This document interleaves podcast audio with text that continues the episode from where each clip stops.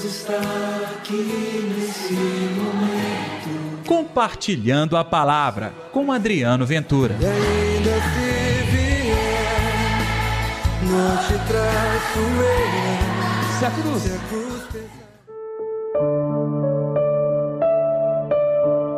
Por causa do que acabas de dizer, podes voltar para casa. E aí, pessoal, tudo bem? Eu sou Adriano Ventura e está no ar o Compartilhando a Palavra desta quinta-feira, dia 10 de fevereiro. Que o amor, que a paz, que a alegria de Deus estejam reinando no seu coração. Ei, não se esqueça de também compartilhar este programa nas suas redes sociais. Você pode se inscrever no meu canal Adriano Ventura e também deixar o seu like. Isso, assim mais pessoas também terão acesso à palavra de Deus. O evangelho de hoje, Marcos capítulo 7, versículos 24 ao 30. O Senhor esteja convosco, Ele está no meio de nós. Proclamação do evangelho de Jesus Cristo segundo Marcos. Glória a vós, Senhor. Naquele tempo, Jesus saiu e foi para a região de Tiro e Sidônia. Entrou numa casa e não queria que ninguém soubesse que ele estava lá. Mas não conseguiu ficar escondido. Uma mulher que tinha uma filha com um espírito imundo ouviu falar de Jesus. Foi até ele e caiu a seus pés. A mulher era pagã, nascida na Fenícia da Síria. Ela suplicou a Jesus que expulsasse de sua filha o demônio. Jesus disse: Deixa primeiro que os filhos fiquem saciados porque não está certo tirar o pão dos filhos e jogá-lo aos cachorrinhos. A mulher respondeu: É verdade, Senhor, mas também os cachorrinhos, debaixo da mesa, comem as migalhas que as crianças deixam cair. Então Jesus disse: Por causa do que acabas de dizer, podes voltar para casa. O demônio saiu da tua filha. Ela voltou para casa e encontrou sua filha deitada na cama, pois o demônio já havia saído dela. Palavra da salvação Glória a vós, Senhor.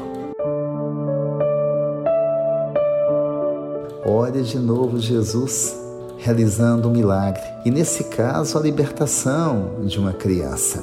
Tiro é uma cidade estrangeira, não pertence a Israel e não professa fé em Deus de Israel. É uma cidade de pagãos.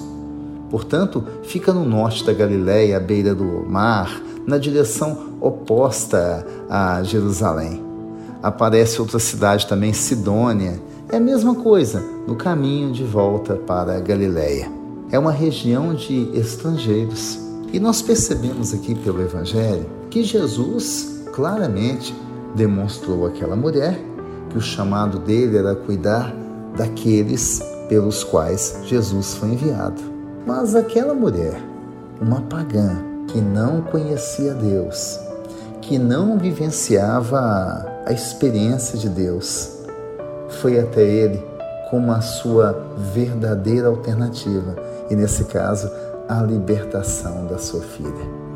É, gente, na região de Tiro e Sidônia, onde não se esperava encontrar fé, pessoas que vivenciassem a palavra de Deus, aquela mulher deu um lindo testemunho.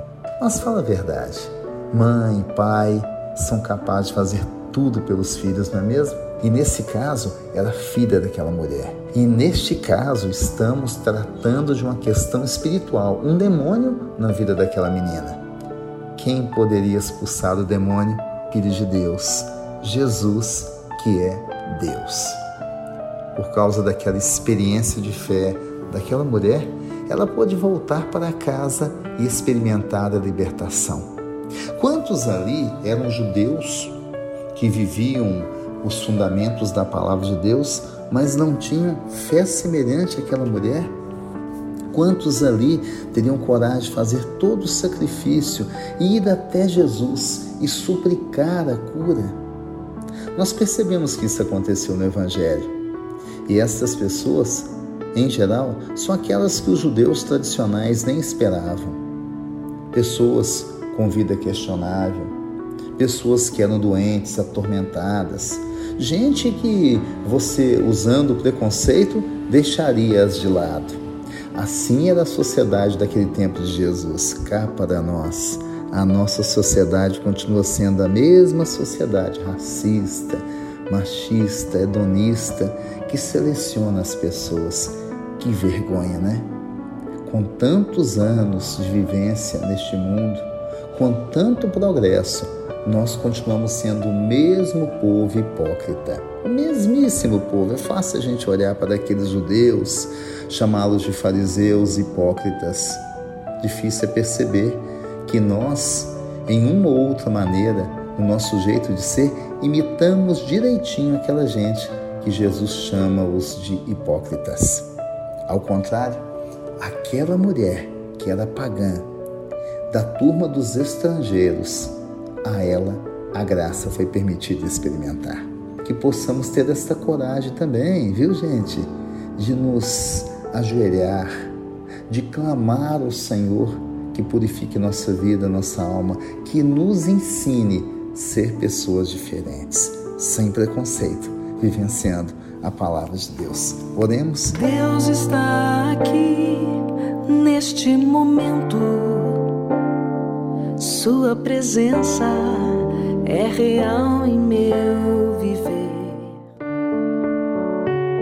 Querido Jesus, ao exemplo daquela mulher, joga por terra nosso orgulho, nossa arrogância, que possamos aprender, Senhor, a experimentar a tua palavra e a libertação, hoje e sempre, sem preconceito, tendo a fé como principal força do nosso coração.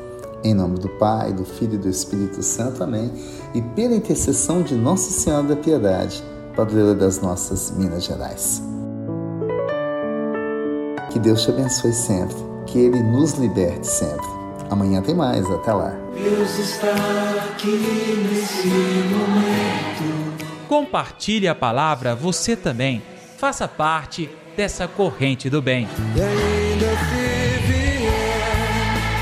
Não te traço eu. Se a cruz Se a cruz pesar.